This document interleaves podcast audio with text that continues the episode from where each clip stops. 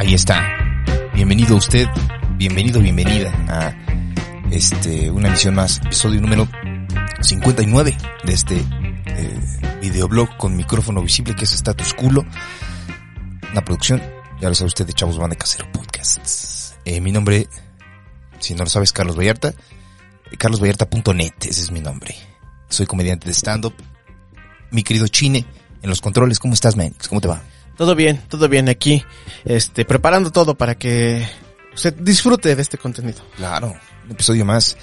Eh, vengo de tragarme unos tacos muy deliciosos aquí en la esquina. Bueno, pues no sé si deliciosos, pero están chidos, ¿no? O sea, sí están deliciosos. Es que- ¿Qué, cuál es la definición de Todos los tacos de canasta están deliciosos. A Chile güey. sí, ¿no? Sí, o sea, yo Nunca me ha tocado unos que digan, ah. donde me encuentro un taco de canasta me lo chingo. Eh, Y es este, y pues es que todos son ricos, ¿no? todos son ricos. A mí los que no me gustan de chicharrón son los cuando vas a un tacos de canasta, que es la, eh, la una excepción a la regla que pasa muy, po- muy poco.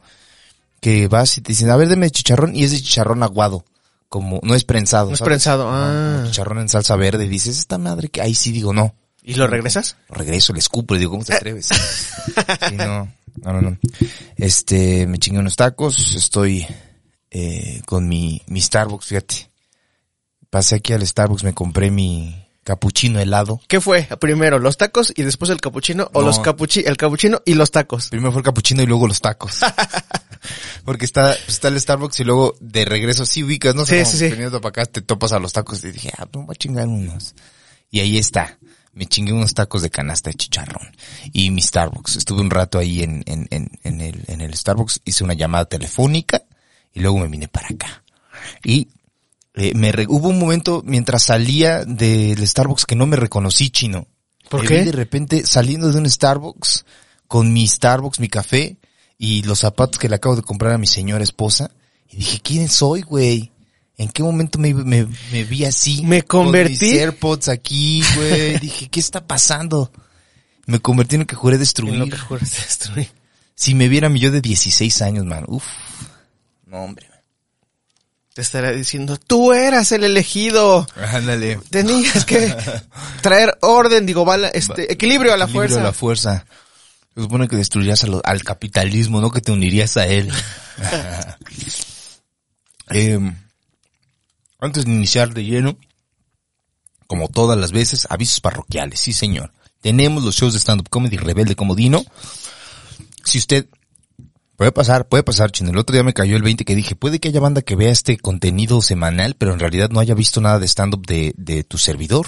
Entonces, si usted no lo sabe, yo soy comediante de stand-up comedy y puede encontrar mi material en donde Netflix, ahí está.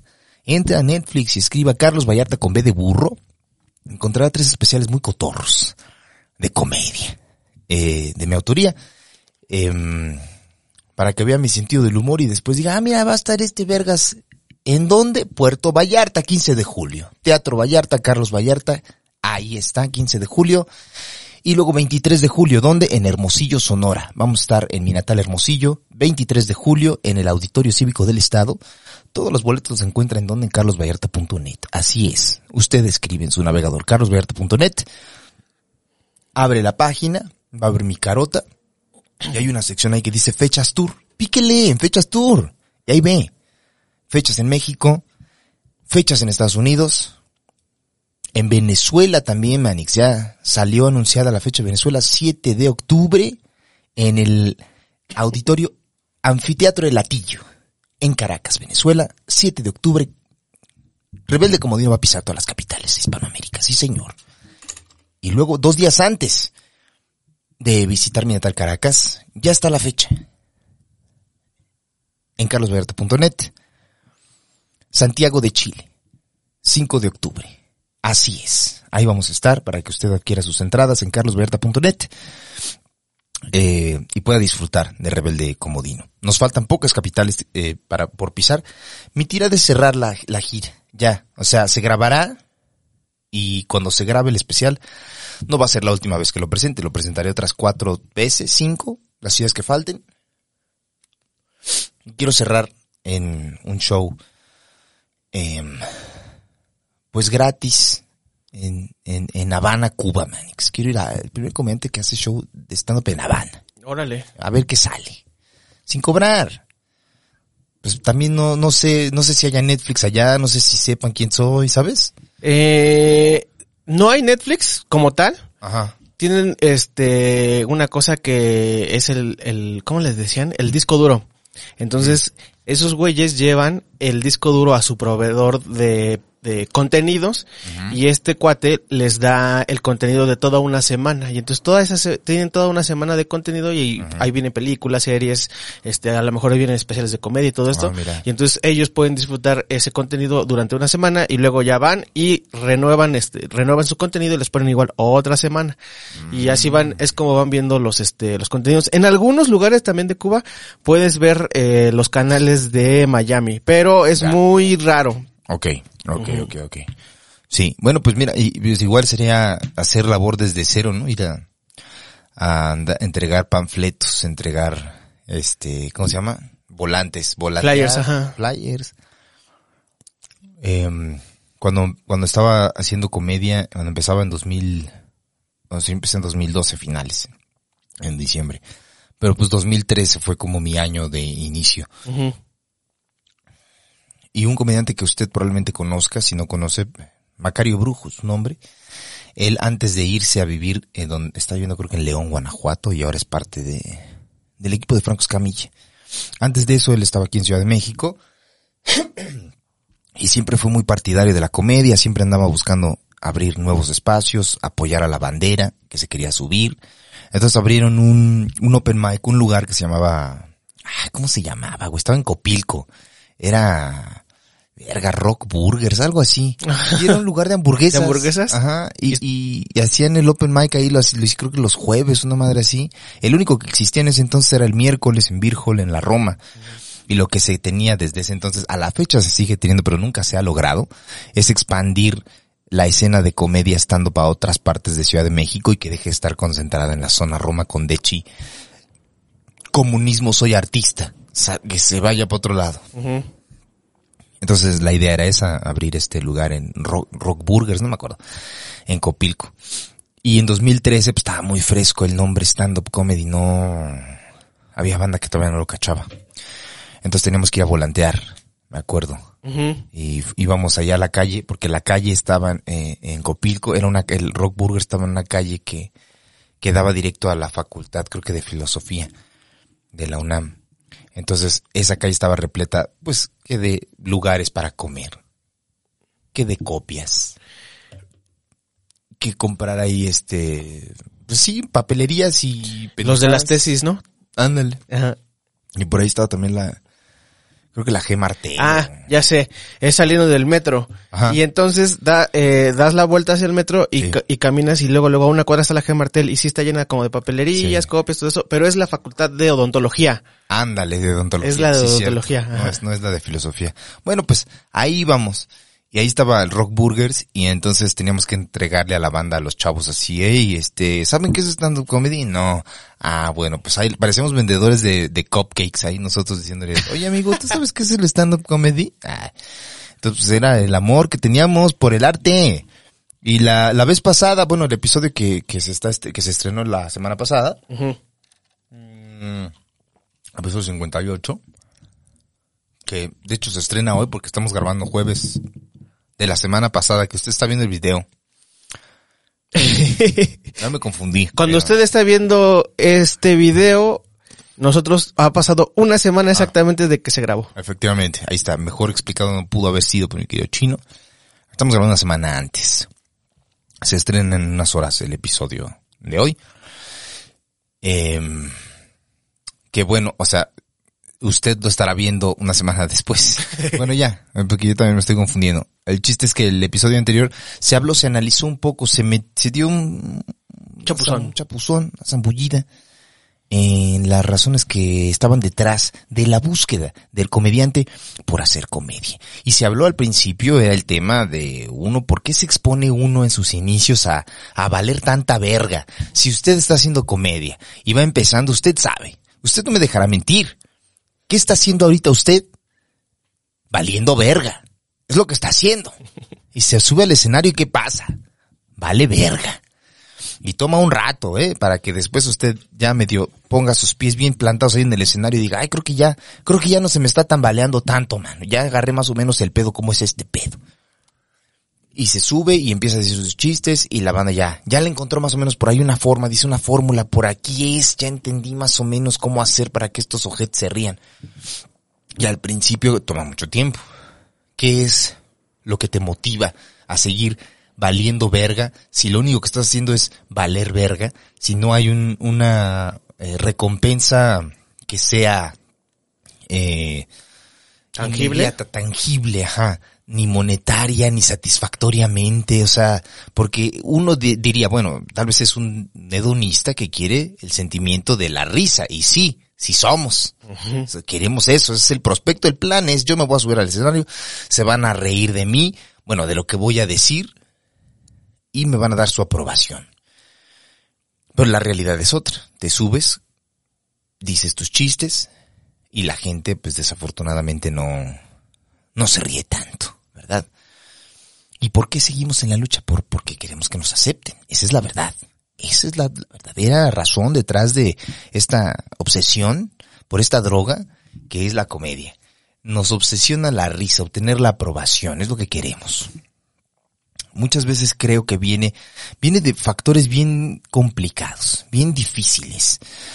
Eh, ¿Por qué quieres que te aprueben? Muchas veces, oh, estaba viendo hace poco, fíjese usted, si no lo ha visto, véalo. Está bueno, está bonito. Eh, es muy emotivo, al mismo tiempo uno aprende sobre la historia de la comedia stand-up. Em, hace poco fue el Netflix is a Joke Fest y hubieron varios eventos. En uno de ellos fue la inducción de, ¿está correcto la palabra Induc- inducir? Inducción. Sí. Pues, entró como al salón de la fama de los comediantes o algo así. Sí, señor. Así es indu- inducción. la inducción de cuatro comediantes a lo que ellos llaman el salón. No sé si sea algo reciente, no tengo la menor idea. Yo no sabía que había un salón de la fama de comedia. Parece ser que es una invención que acaban de sacar. Em, de justo el comediante que mencionábamos la emisión anterior, que es George Carlin, em, Joan Rivers, em, Robin Williams Mm. y Richard Pryor. Cuatro comediantes. Inducidos al Salón de la Fama. Eh, obviamente,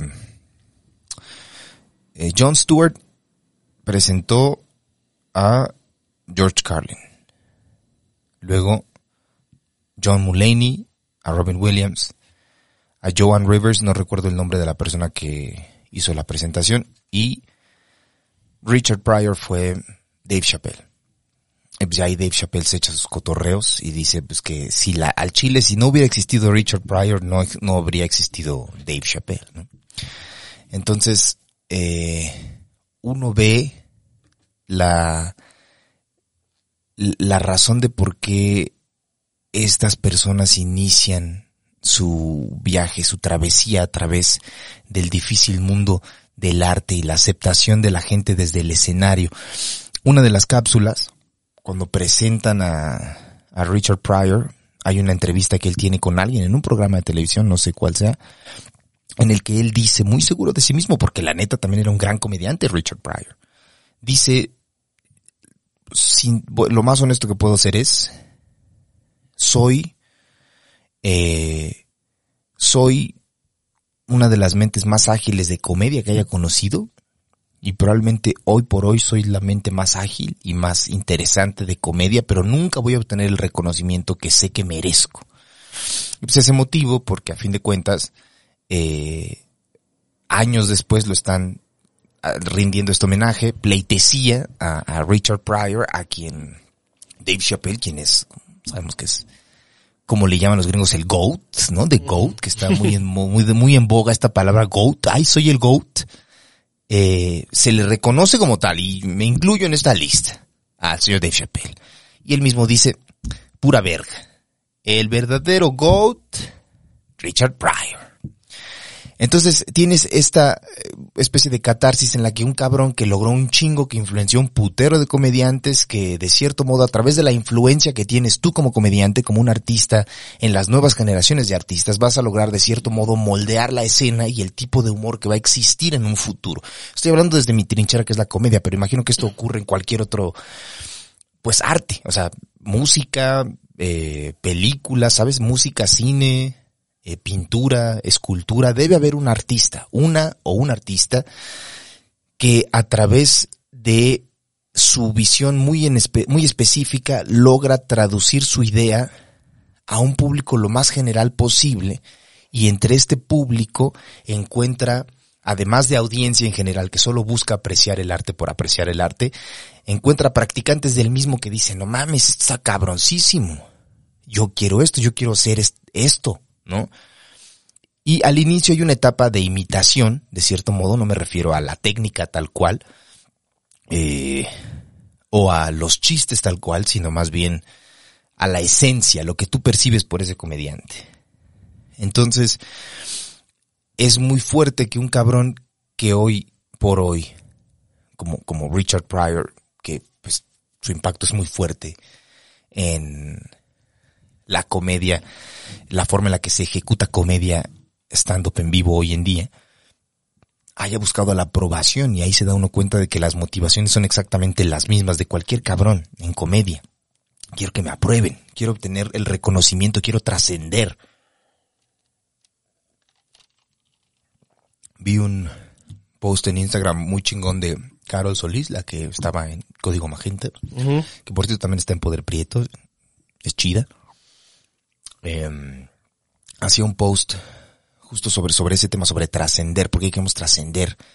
¿Qué verga buscamos a través de, de, de este verbo trascender? Como una forma de asegurarte de que vas a seguir vivo de cierto modo después de morirte.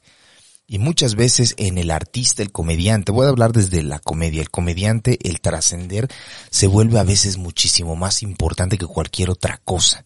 Si viene dinero junto con el prospecto de trascender, pues es todavía mejor. Si además de dinero viene fama, para algunos será una gran apuesta, para otros será algo que no quiere. Pero de cierto modo, la aceptación incluye ser aceptado por un número grande de personas, ¿no? Entonces, la fama pues es básicamente eso, que te acepten, que te reconozcan, que te identifique un número importante de personas. Si quieres la aceptación, porque hay algo probablemente ahí en el fondo que te hace falta. Eh, hablaba con algunos comediantes hace años sobre por qué, ¿no? ¿Por qué, buscábamos este tema de, de, de la comedia? ¿Por qué buscábamos la atención hacia nuestras personas?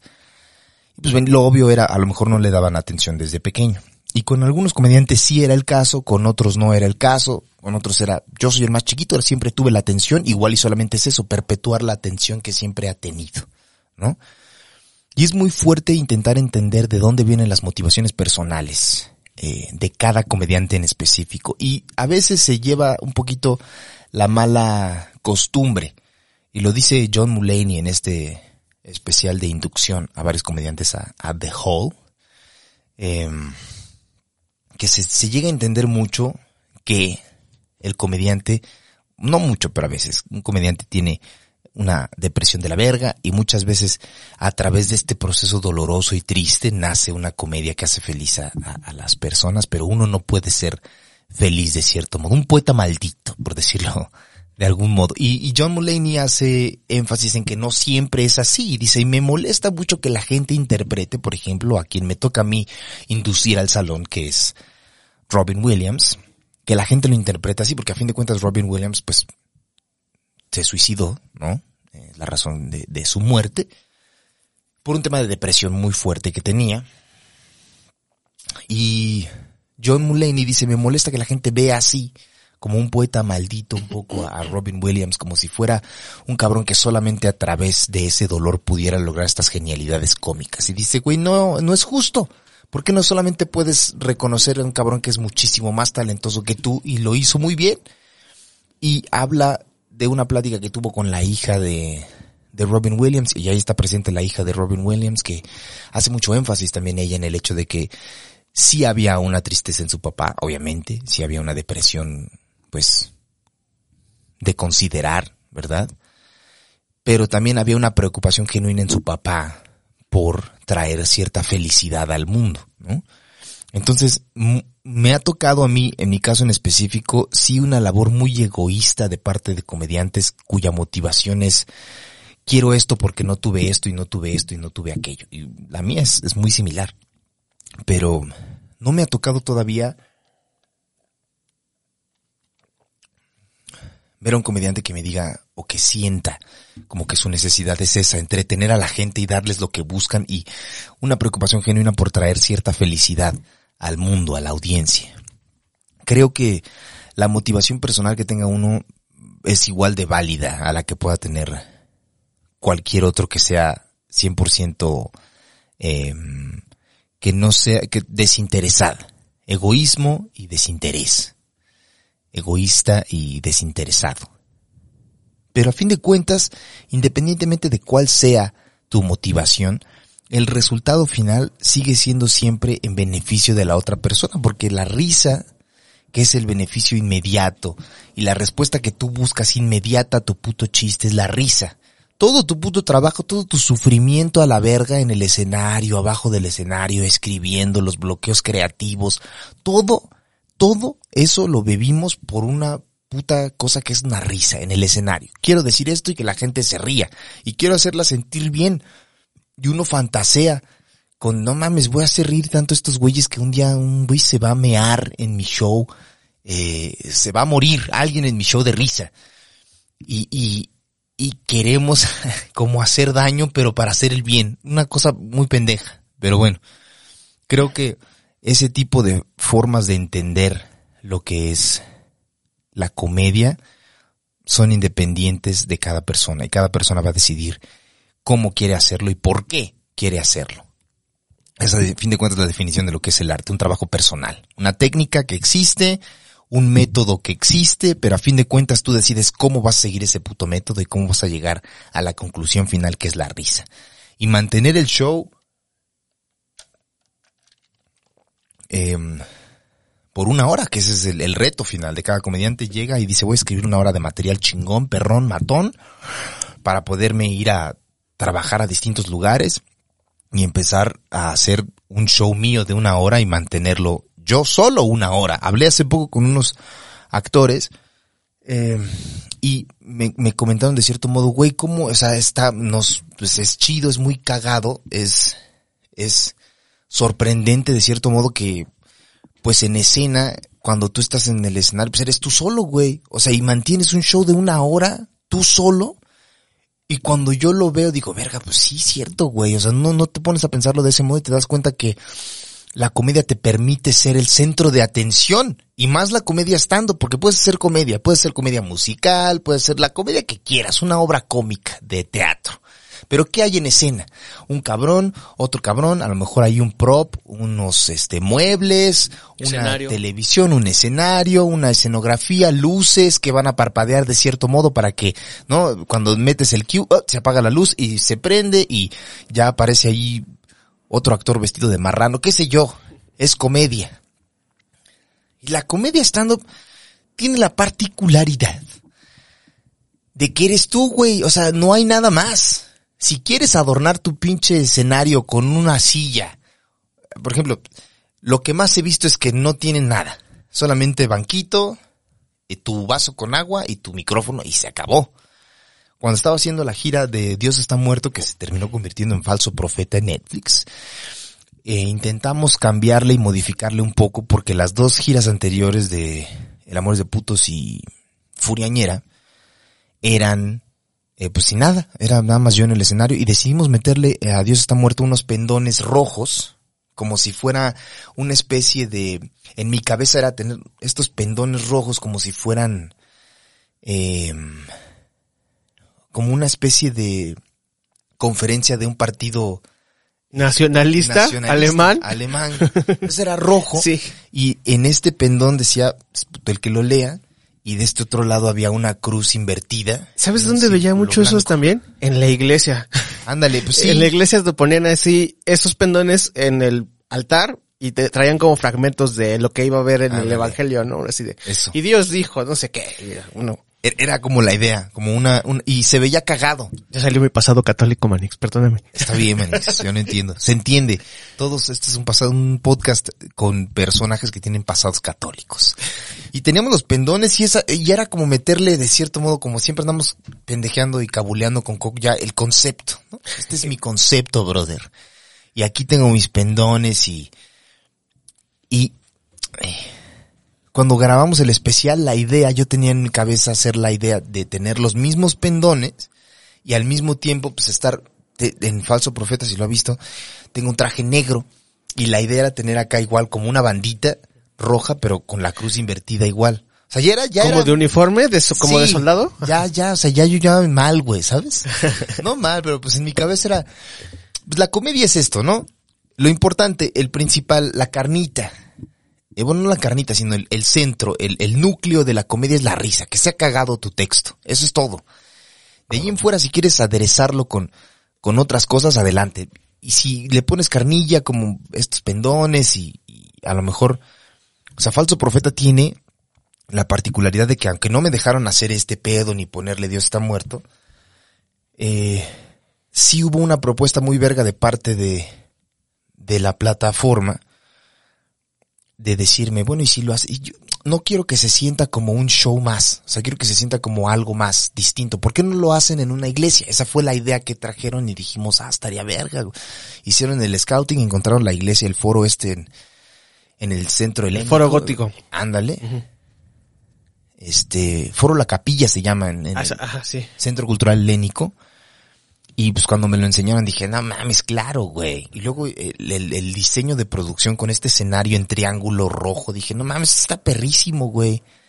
Hubo otra cosa que ya no quisieron darnos, que la idea era que el especial transicionara de blanco y negro a color Ajá. conforme avanzaba el show. O sea, empezaba en blanco y negro y básicamente sería la mitad en blanco y negro y luego a color. Pero no iba a ser blanco y negro y luego a color, sino iba a transicionar lentamente hacia el color. E iba a terminar como en una iluminación muy verga, como si fuera yo ya una, como una deidad. ¿Deidad? Ajá. Y la iluminación iba a estar pensada en ese sentido. No quisieron, eh, que francamente no entiendo por qué, eh, pero bueno. Estaba fácil en la edición, nada más le pones así. y Yo ya. siento que, yo siento que, que más bien pensaron, esto es lo que yo siento, eh, y lo hablamos también dirección y, y pues sí, en dirección y yo, que pensaban que a lo mejor no se iba a entender, que como que ya tenía muchas, ya, ya habían sido muy permisivos con mis mamadas, básicamente, y decían, pues nomás queremos comedia. Y sí, pero Nomás también... cuenta los chistes. Cuenta tus chistes. Pero también cuando, cuando en, en las pláticas era, o sea, hasta entendemos quién es Carlos y, y no mames, nos mama Carlos y queremos que se vea la esencia de Carlos, pero tampoco te pases de verga y me estés pidiendo cosas. En el tema del dinero, es que no era un tema de dinero, porque a fin de cuentas, si hubiera sido un tema de dinero, salía más caro rentar el foro a hacer un show en un teatro, meter las cámaras y grabamos. ¿sabes? Ellos mismos también querían ese concepto, también. Pero al mismo tiempo no querían ser muy permisivos porque ahí es donde decían, verga, ¿qué tal que la gente no lo entiende? Y es como de, "Ay, pues, ¿qué- ¿por qué no van a entender una comedia en blanco y negro? ¿Sabes? Ahí es como que a lo mejor pensamos que hubo como cierta, como subestimar a la audiencia, a mi audiencia de cierto modo, ¿sabes? Y eso es- lo estaba hablando el otro día con unos actores de eso, obviamente, y era como de, pero pues si hay un chingo de comedias en blanco y negro en, en pues está Tintán, todo Tintán es en blanco y negro. Ajá. ¿Se entiende? Pero bueno, el chiste es que, a fin de cuentas, tenemos la responsabilidad y la gran ventaja de ser nosotros mismos en el escenario y es todo. O sea, no se necesita más en un show de stand-up más que un cabrón parado. O sea, uno ve fotos luego, por ejemplo, de Tom Segura, que es un comediante gringo, y yo lo sigo en Instagram, y el güey pues, tiene, o sea, está, te está pegando muy cabrón. Y hace tres fechas en cada ciudad en teatros gigantes, ¿no? Entonces sube fotos y se ven fotos desde diferentes ángulos, atrás del escenario, enfrente de él, luego en las partes de arriba, en los palcos, ¿no? Se llegan a ver fotos desde arriba. y lo único que se distingue desde arriba es una pinche figurita chiquita ahí en el escenario. Porque no necesitas más. Solo un cabrón que se ha cagado, que tenga un concepto, ¿no? Y que se suba a hacer reír, porque eso muchas veces lo hablaba con otros comediantes también. ¿Por qué vienen a los shows de stand-up? ¿Qué hay de diferencia en un show de stand-up? Quieren reír en contexto, quieren que les pongas un contexto. Ah, ok, ya entiendo tu contexto. Venga, ¿cuál es tu propuesta? Y haces tus chistes y pegan tus chistes tu propuesta porque ya entienden el contexto. Carlos Vallarta, el contexto soy en este momento. y entonces estás en el escenario y eres, pones el contexto, la banda se ríe porque lo que decíamos era, ¿por qué pagan un boleto para reír? Si pueden quedarse en su casa y reírse de otras cosas. Este proceso de me voy a cambiar, me voy a peinar, o igual y no, igual y si ustedes como yo, cuando tiene que ir a algún evento y le vale verga, nomás te pones tu pants mequeado, tu playera y vámonos, pero es un proceso, ¿no? Levantarse, eh, hoy toca el show, comes, eh, Yo creo que además del contexto sí, y de lo que, lo que ofrece el comediante es la colectividad. El, el creer, el, el pensarse, el sentirse parte de un grupo de personas que le gusta las mismas Ya, cosas sí. y que se identifican con las situaciones que Sí. estás contando. como un concierto. Ajá. Ahí está. Porque decíamos también eso, o sea, si, si fuera, si fuera nomás que quieren reír, pues te quedas en tu casa a ver memes. Te ríes en tu casa. en O a ver la cotorriza ahí. Pero, ¿por qué quieres? eh, pues porque conlleva un proceso, como que si hay cierto valor, ¿no?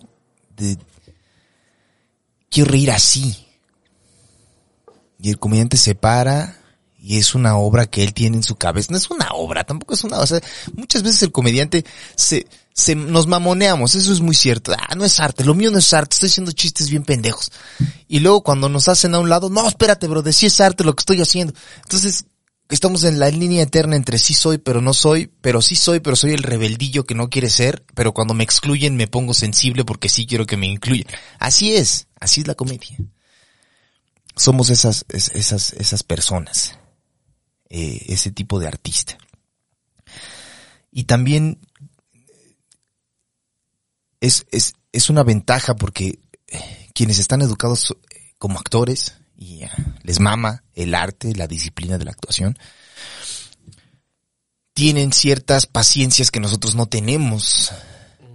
Eh, por ejemplo, en, en el- las veces que he estado en películas, cuando estoy en el set, me sorprende un chingo la, la disciplina que tienen estos cabrones para repetir una y otra y otra y otra vez la puta escena. Digo, ya, güey, ya estoy harto. O sea, sí repito mis chistes, pero cada dos semanas, no a cada segundo. Entonces, ahí es donde dices, ¿qué pasa, güey? O sea, porque como comediante tú eres dueño de tu tiempo. Te paras y dices, yo voy a hacer mis chingaderas. Creo que lo dije en el episodio anterior, no recuerdo muy bien, pero en este documental de George Carlin sale Seinfeld y dice, me invitaron a una obra de Broadway y dije, ¿para qué verga? O sea, ¿me estás diciendo que tengo que esperar yo a que acabe de hablar un cabrón para que yo pueda hablar? No, vete a la verga. Yo quiero hablar solo. Y tiene sentido también eso.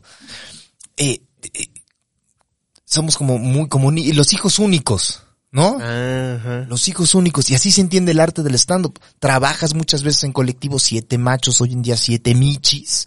Todos los sábados, Foro Shakespeare, 10.30 de la noche. Boletos en taquilla.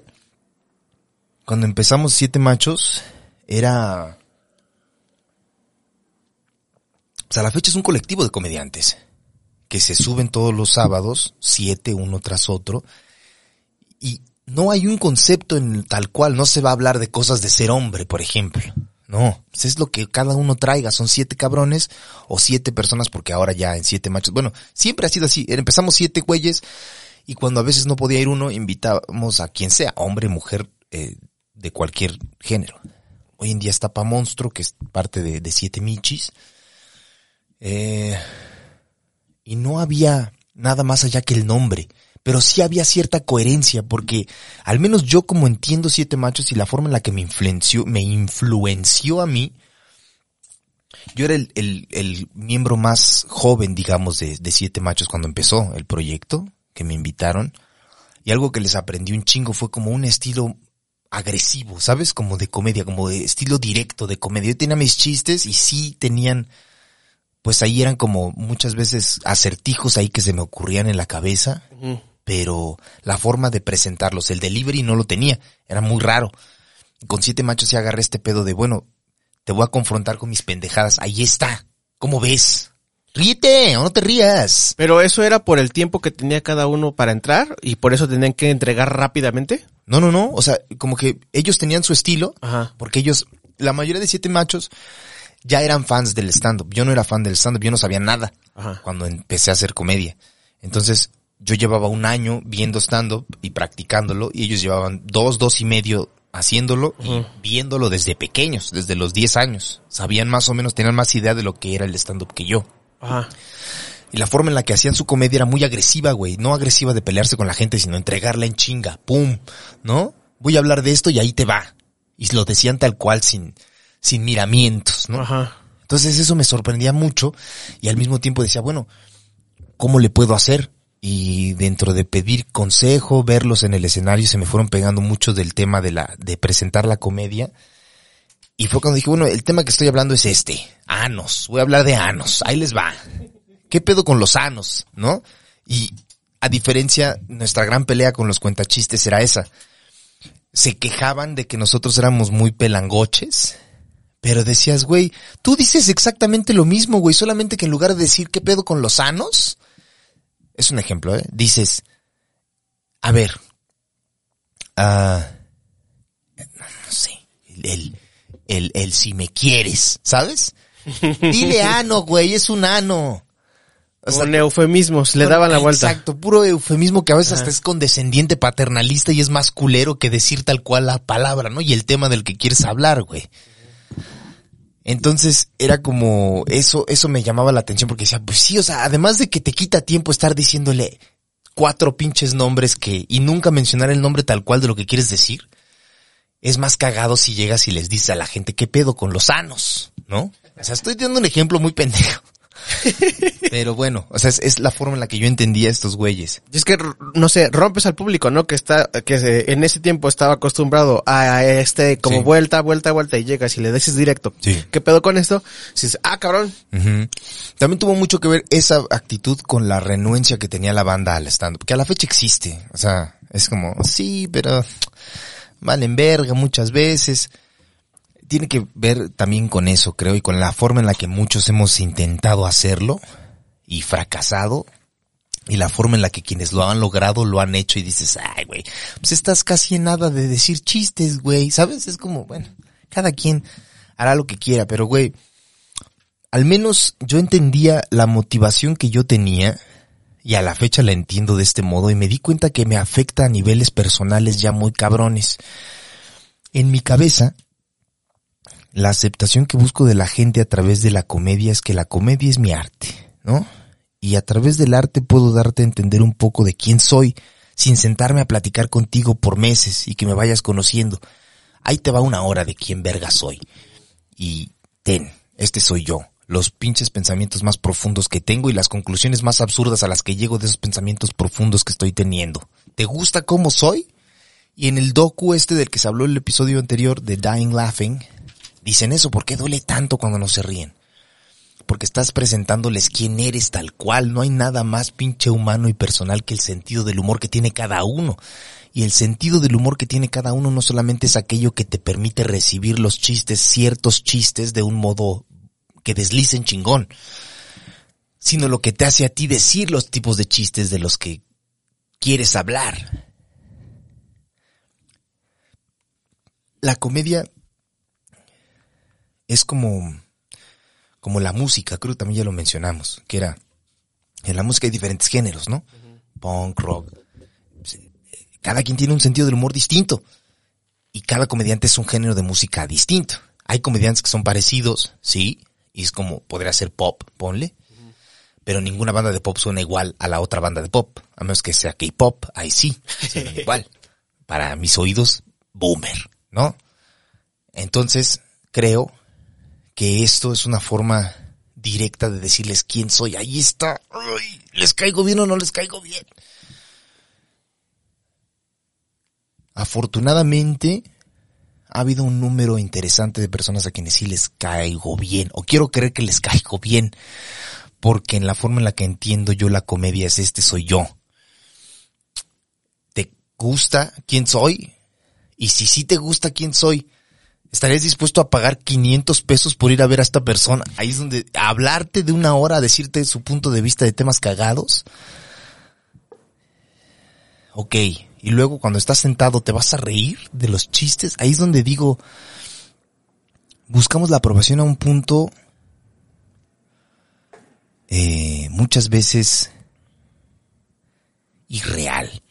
En mi caso en específico es porque siento que de pequeño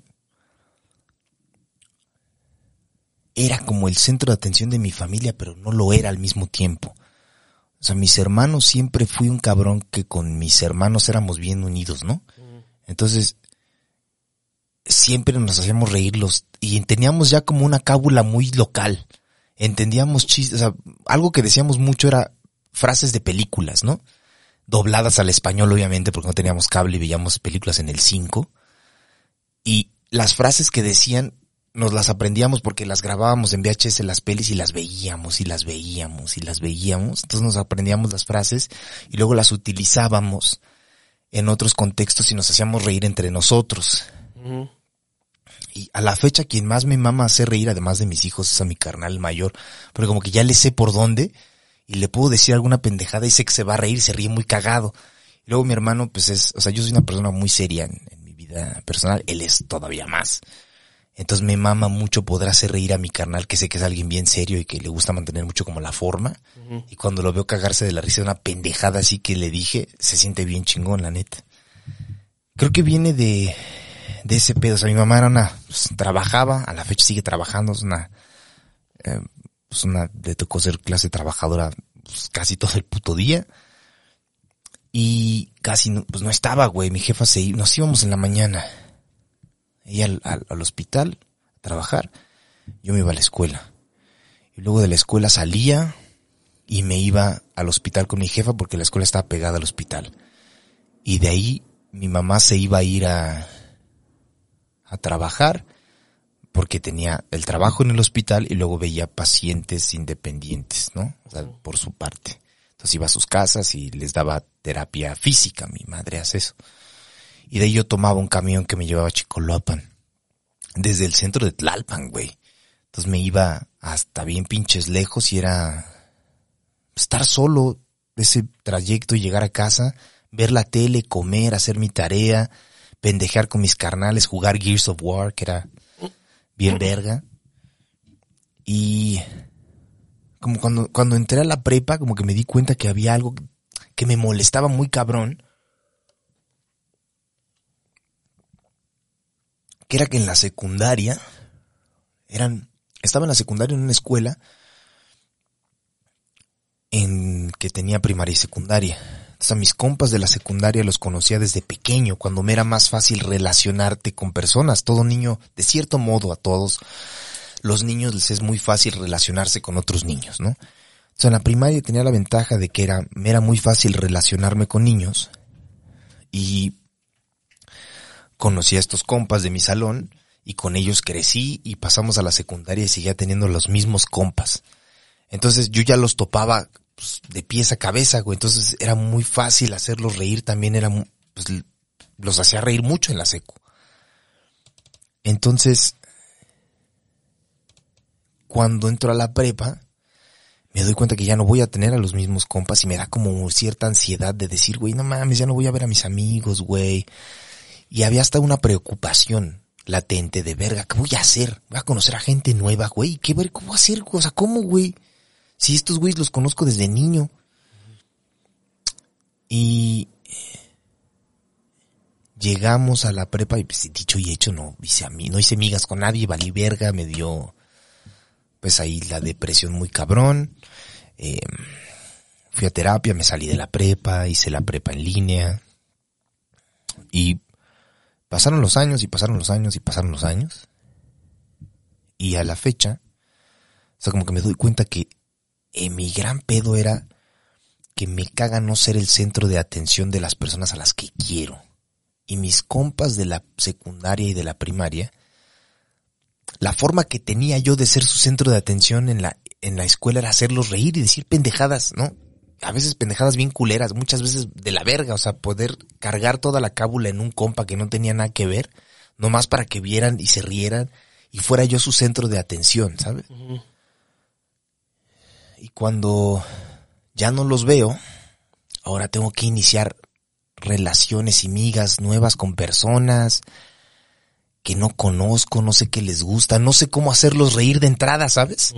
Entonces me es bien difícil y prefiero no hacerlo y cuando lo intento me pongo muy nervioso y digo muchas pendejadas para ver si se ríen y no se ríen con nada, entonces es como raro. Y a la fecha me doy cuenta que cuando conozco personas nuevas, la renuencia es no quiero meterme porque la voy a cagar, porque soy un pendejo, no tengo habilidades sociales, porque en mi afán de ser su centro de atención, digo muchas pendejadas a veces y como que lo pueden interpretar como este güey, porque se está tomando estas confiancitas para decirme estas cosas, no? Eh, no sé, güey. Y me cagaba no ser el centro de atención, eh, porque pues mi mamá por más que llegara y me dijera te amo mucho, hijo, y se preocupara por mí, me diera todo, pues no estaba, ¿sabes? Estaba ausente, trabajando todo el tiempo. Y me di cuenta que fue el pedo de mi jefe, que no estuviera mi jefe. O sea, que mi jefe no se hubiera molestado por buscarme. Por decir, ¿quién es este güey? ¿Cómo se llama mi hijo, güey? ¿Sabes? Entonces era como verga, güey. Y me caga no ser el centro igual y no da atención, pero sí tener, estar en tus prioridades emocionales de la banda que quiero. de decir, bueno, tengo mi prioridad emocional que soy yo, no sé, mi novia, y luego este güey. Y es, y, es irreal, o sea, no puedo estar al mismo nivel en tus prioridades emocionales que tu novia, no puedo. Pero me daba en la madre muy cabrón eso, güey. Y la forma que tenía de poder sentirme el centro de atención de la gente y a la fecha lo veo, es ese, güey. Sé que de morro tenía la habilidad de hacer reír a la banda. De niño en la primaria recuerdo que mi mamá me se emputaba conmigo, pero también le daba muchísima gracia que pues, trabajaba en el hospital y yo iba con ella al hospital, salía ponle a la una de la tarde y mi mamá salía a las tres. Entonces yo tenía dos horas después de la escuela de estar en el hospital con mi jefa y a veces pues le ayudaba a pasar a los pacientes a que hicieran sus ejercicios, ¿no? De mano. Y mi mamá estaba en una parte que era terapia ocupacional, que es solamente mano. No hay, no se ve nada más de, de piernas o de espalda. Solo es mano, este, cuello, cosas de acá, ¿no? Entonces, a veces me ponía una bata y le llamaba a los pacientes, ¿no? Para que entraran. Y luego ya entraban y yo le platicaba con ellos y les decía si les podía contar un chiste. Entonces a mi mamá le decía, mamá me dice, decía, si no, no porque sabía que eran chistes que yo no entendía, eran chistes pues de adultos que me memorizaba para que se rieran. Entonces les decía sus chistes y mi mamá le daba mucha risa, pero a veces también mucha pena porque pues yo agarraba confianzas con la gente y a la gente les parecía cagado porque era un niñito que no entendía qué estaba diciendo. Contando chistes de adultos. Contando chistes de adultos. Y luego mi mamá me llevó a una casa de su amiga y a su amiga yo le caía muy bien porque hice eso, lo mismo. Le conté chistes a su, a su amiga y le dio mucha risa y le dijo a mi mamá que fueran a su casa. Fuimos a su casa y le dijo mi amiga, su amiga, mi mamá le dijo quería que vinieran porque mi papá es igual. Y era un viejito, estaba sentado en su sillón y, y me dice, él igual le gusta mucho contar chistes. Entonces fui con el señor y el señor me empezó a contar chistes y me dijo, ¿sabes este chiste? Y decía, no, y me contaba el chiste. Y me dijo el señor, ¿sabes qué debes hacer? Debes anotar tus chistes, me decía. Los debes tener como en una, en una libretilla y cuando venga gente les dices, oiga, quiere que le cuente un chiste y vas viendo cuál es, ah, huevo, este y este y este. Y eso como que se me quedó clavado y después de esa fecha anotaba mis chistes como los títulos y se los contaba a los pacientes de mi mamá. Entonces como que eso lo, lo tiene mi mamá muy, muy marcado porque era una, ahora que soy grande digo, claro, pues lo hacía por eso, güey. Ah, o sea, estaba marcado desde, desde, el, desde el inicio de los tiempos. Sí, güey. O sea, hacía, quería ser su centro de, te quería que me tuviera, a través de, de hacerlo te sentir bien, era como para mí decir, bueno, a ver, vente, ¿no? y aquí te tengo, y, y yo te hago sentir bien, y ahora tú hazme sentir bien a mí. Eh, hazme sentir como querido, protegido, ¿no? Esas cosas, güey.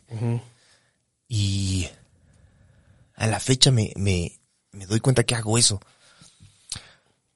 Como que siento que conozco a personas nuevas y muchas veces no intento nada más allá en la relación porque como que algo me dice muy en el fondo que no son a lo mejor así de empáticos con otros seres humanos y digo, bueno, ah, no, no me interesa algo por ahí. Es como muy rara la vez que encuentro a alguien que digo, sí, güey, quiero conocer más a esta persona, ¿no? Y luego la cago y me da pena como seguir más allá o, o ahora ya que soy grande me da pena que, que vean a través de como de esta de este esta burca que me pongo de, de, de chistes y puedan quitarme la burca y ver y decir ah solo eres un niño que quiere que lo cuiden y que seas el centro de mi atención y, y que te apapache, ok, pero eres un señor al mismo tiempo. Entonces me da como, me da miedo, me da miedo que me vean así, güey. Ahorita ya, pues ya estoy diciéndolo, chingue su madre, pues ahí está. Entonces, como que desisto de esa amistad porque no quiero, me da pena, ¿no? Que me vean así, pero sí me he perdido como de amistades. Y luego me, me da hasta pena, güey, decir ahorita así como, al chile me gustaría tener más amigos, pues sí, la verdad sí me gustaría. Pero como que se, se interpone este pedo que tengo, ¿no? Y es como de verga, güey. O sea, sí quiero, pero no quiero. Pero también quiero como volverme alguien bien importante en tu vida en chinga y pues así no es. Y de cierto modo la comedia me permite hacer eso con, con la gente, o sea, hacerla sentir bien. Y cuando me pasa algo y ver como ese apoyo, o sea, cuando fue lo que me dio COVID, cuando me dio COVID, güey, la primera vez fue como sentir como ese apoyo de la gente, dije, ah, qué chingón, güey, ¿sabes? Y parte de la forma en la que la gente fue conmigo, de apoyarme y de preocuparse genuinamente por, por mi persona, em, fue que cuando pues, dejé de estar enfermo, volvimos como otra vez medio a hacer como los podcasts y estas cosas, porque decía, bueno, pues les puedo dar como algo de eso que ellos me dieron a mí, güey, ¿no? Ahorita no puedo hacer comedia, no puedo hacer stand-up, no puedo subir al escenario, pero si puedo retribuirles de cierto modo a través de la pantalla haciendo esta pendejada, pues hay que hacerlo. Creo que ese es el gran problema. No es un problema y una ventaja al mismo tiempo, pero también es una desventaja. Es ventaja artística y desventaja social. Así se llama este episodio, Manix. Y creo que tiene que ver pues, con mi jefe, ¿no? El hecho de que no estuviera. Esta ausencia me duele mucho y al mismo tiempo me motiva mucho, güey. Porque entre cuando escribo chistes nuevos digo, este puto chiste tiene que quedar así verguísima para que cuando la gente lo escuche se caguen de la risa y digan, no mames, qué pendejo este güey, qué felicidad, ¿no? Qué chingón que seas tan idiota y yo estoy aquí en el escena, en, en el show, haciendo, viéndote decir tus puntos de vista también.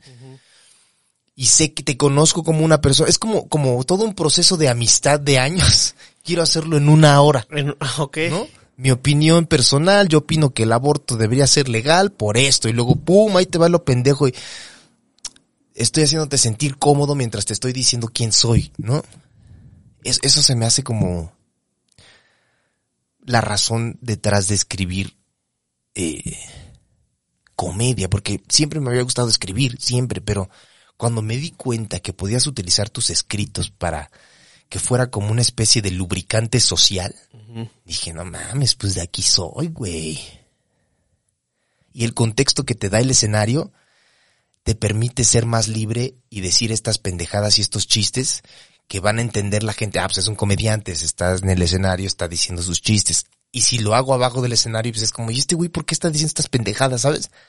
La Eh, tarima. La tarima es lo único que diferencia eso. Y ya. Entonces, muchas veces cuando conozco a gente nueva no le hablo porque en mi cabeza estoy haciéndome una idea de verga, qué interesante es esta persona, quisiera hablar con esta persona, pero qué hueva, qué voy a decir. ¿Qué le pregunto? ¿Qué ¿Qué le, le ¿Con pregunto? cómo platico? Sí. ¿no? Y una, una vez me invitaron a una, a una presentación de un libro, verguísima. Y acabó la presentación. Eh, y después hubo como un cóctel, ¿no? Y estaba, era una presentación de bueno, chingue su madre, vamos a decirlo. No hice nada malo, o sea, fue una presentación del libro de Viri Ríos, la doctora Viridiana Ríos. Este, no es igual, a quien yo admiro muchísimo, es una doctora, y me mama porque es, pues es, es del barrio también la señora, güey, la doctora vivía en un cuartito pequeño, güey, su familia, su familia se esforzó, la llevaron a Harvard, tiene un doctorado en Harvard, güey, es una verga, la doctora Viridiana Ríos, está en Poder Prieto también. O sea, me mama pertenecer a ese puto colectivo porque hay un chico de gente que admiro, güey, ¿sabes? De otras ramas. Entonces estaba el Tenoch, fue la presentación y estuvieron platicando. Y a mí me mama puto Tenoch cómo expone sus ideas, güey, ¿sabes? O sea, la forma que tiene, la facilidad para sentarse y decirte, esto es así. Y yo lo veo de este modo. Y le envidio mucho eso, güey. Y luego se acabó la presentación, estaban unas personas ahí que no ubicaba muy bien, luego llegó Estefanía Veloz, estábamos platicando, después llegó Sabina Berman, güey. Ok. Estaba Pepe Aguilar, quien es el fundador de Racismo MX, activista por los derechos de las minorías, güey. Gente chingona, ¿sabes? Gente que tiene algo cabrón. que- Sí, güey. Y estaba la doctora Viridiana Ríos, eh, me dijo que, que me invitaba como a, a, a la presentación, ¿no? Eh, y antes de eso me había escrito para decirme como que quería que regalarme una muestra del libro para que yo lo leyera y la verga. Y a fin de cuentas terminé comprando el libro porque me parecía que era lo correcto, ¿no? Entonces, este, yo ya había eh, empezado a leer el libro, no lo terminaba todavía para cuando fue la presentación. Y estaba mucha gente muy ahí, muy este, pues gente, gente, gente que hace algo, algo de, de valor. Y estaba Sabina Berman, sí se llama Sabina Berman, ¿no?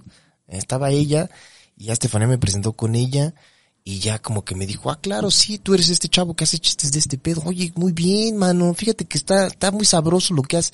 Y la doctora Viridiana después me dice, sí, Carlos, güey, yo quería decirte que me gusta mucho este, lo que haces, este, tiene cierto valor, impacto social lo que estás diciendo. Y en mi cabeza, de, "Güey, no mames, esta pinche gente tiene cosas que decir. Yo soy un idiota que hace chistes de vergas flácidas, es lo que soy. ¿Qué hago acá? Entonces me puse bien pedo porque me dio vergüenza, güey. Como que no sabía de qué hablar con ellos. Y ese día fue que cuando conocí a Pepe, a Pepe Aguilar de racismo, que están haciendo un documental, por cierto, y me invitaron a grabar y se puso muy sabroso. Eh, me sentí muy como, es como muy nervioso porque era gente que me interesa, pero no sabía cómo hacer para hablar con ellos. Entonces me hacía muy chiquito y me empedé para, según yo, que no me diera miedo, pero nomás terminé alejándome de todos y luego dije, ah, ya me voy, güey, estoy bien pedo. Y me fui. Y me perdí una oportunidad bien verga de conocer a... O sea, a la fecha pues sigo hablando afortunadamente con, con la mayoría de ellos. Con Sabina Berman no, porque no. Le pedí un cigarro. No, no, no, no. Estaba fumando y yo quería fumar y nadie traía cigarros y solo Sabina Berman traía y dije, le pediría un cigarro, güey. Sí se lo pediste. Nunca lo hice, Manix. Y me fui, güey. Entonces creo que eso también tiene que ver con la, la ausencia de, de- de mi jefe, que es como esta ausencia que duele, pero que también quiero. Pero también si estuviera presente, creo que ya no lo querría. Como que ya fue hace mucho tiempo que se debió de haber hecho algo ahí, pero me sigue lastimando, güey. No sé.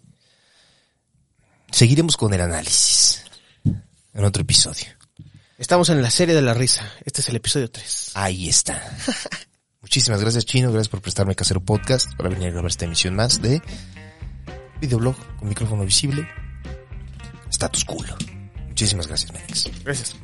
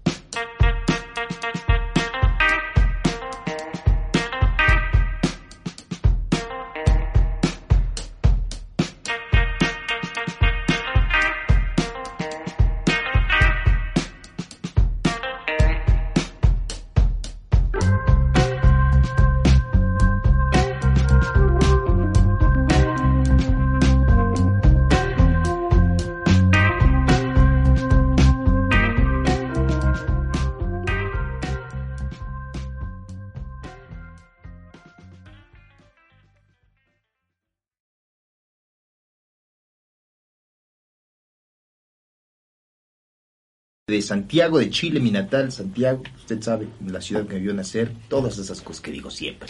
5 de octubre, en Aula Magna de Seina, Carlos Vallarta Rebelde Comodino en Santiago de Chile por primera vez. Le veo por allá. Eh, los boletos ya están disponibles. carlosvallarta.net o bien en puntoticket.com. Así se llama. 5 de octubre, Carlos Vallarta Rebelde Comodino en Santiago de Chile, claro que sí.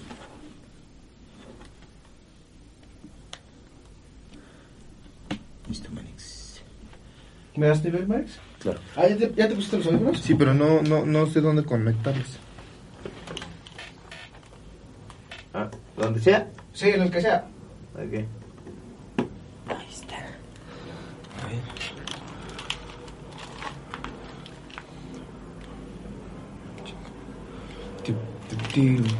Ahí está ya. Uf. 1, 2, 3, 1, 2, 3. Sí. Ahí está. 1, 2, 3, 1, 2, 3, 1, 2, 3. Ahí estamos. Yo me escucho bien.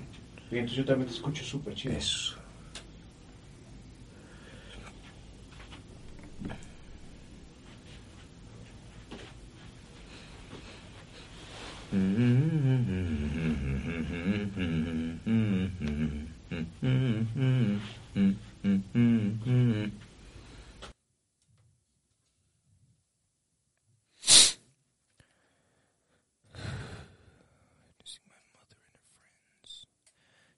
Chun churun churun.